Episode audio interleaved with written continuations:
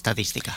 El último año se ha cerrado con un total de 37.400 desempleados en esta provincia, un descenso importante a pesar de que en el último trimestre del año el paro ha aumentado en 2.300 personas. La tasa de paro de la provincia desciende hasta el 16,27%, son cuatro puntos y medio menos que el año anterior, aunque sigue siendo con diferencia la tasa más alta de toda Castilla-La Mancha. Por sexos, el paro femenino es superior al masculino. En Ciudad Real hay 20.700 mujeres desempleadas frente a los 16.800 hombres en paro.